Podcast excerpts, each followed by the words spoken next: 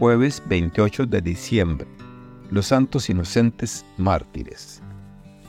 Evangelio según San Mateo, capítulo 2, versículos del 13 al 18.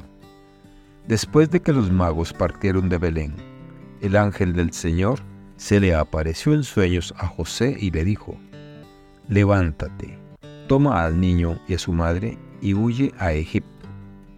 Quédate allá hasta que yo te avise porque Herodes va a buscar al niño para matarlo.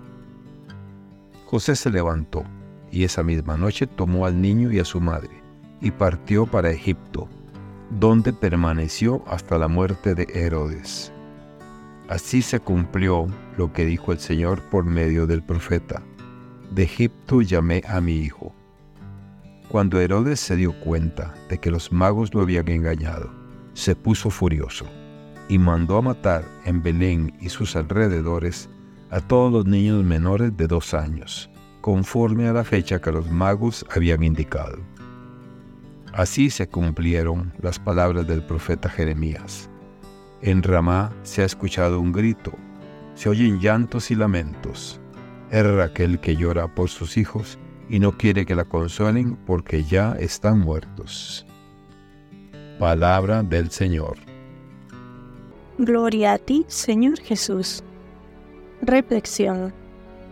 La fiesta de los santos inocentes, mártires, conmemora un evento trágico y significativo en la historia del cristianismo.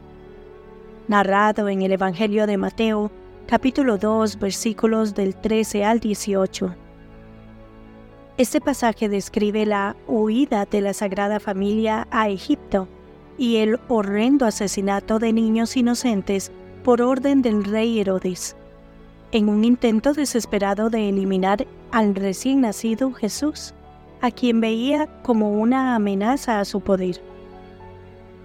Esta narrativa refleja la brutalidad de Herodes el Grande, conocido por su gobierno tiránico y por no dudar en eliminar cualquier amenaza percibida a su autoridad. Este evento también resalta la vulnerabilidad de los más indefensos, los niños, frente al poder político despiadado. Este episodio representa la intersección del mal humano y la providencia divina. La huida de la Sagrada Familia a Egipto y la subsiguiente matanza de los inocentes ilustran cómo, incluso desde su nacimiento, la vida de Jesús estuvo marcada por la oposición y el sufrimiento.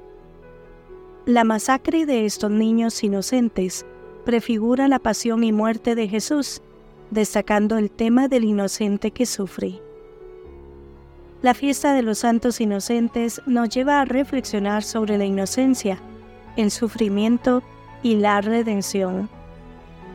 Los niños asesinados son vistos como mártires, los primeros en derramar su sangre por Cristo. Aunque no eran conscientes de su sacrificio, su muerte involuntaria se convierte en un testimonio poderoso de la crueldad del mundo frente a la inocencia y la pureza.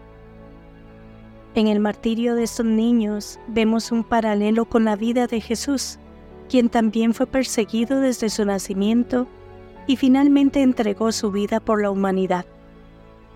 También nos invita a considerar la respuesta de la Sagrada Familia. La obediencia de José a las advertencias divinas en sueños y su pronta acción para proteger a su familia son ejemplos de fe y confianza en Dios. Este aspecto del relato resalta la importancia de escuchar y responder a la guía divina, especialmente en tiempos de peligro e incertidumbre. La fiesta de los santos inocentes, por lo tanto, no solo conmemora una tragedia histórica, sino que también nos enseña sobre la resiliencia de la fe frente a la adversidad. Nos recuerda que, a lo largo de la historia, innumerables inocentes han sufrido y continúan sufriendo debido a la opresión y el mal. La celebración de esta fiesta es un llamado a recordar a los inocentes de todas las épocas, a comprometernos con la protección de los vulnerables y a buscar la justicia y la paz en un mundo a menudo marcado por la violencia y el sufrimiento. La fiesta de los santos inocentes nos desafía a reflexionar sobre las profundidades del mal humano y la soberanía divina, sobre el misterio del sufrimiento inocente y la promesa de redención. Nos invita a mirar más allá de la tragedia y a encontrar esperanza y significado en medio del dolor, recordándonos que Dios está presente incluso en los momentos más oscuros de la historia humana. Que Dios les bendiga y les proteja.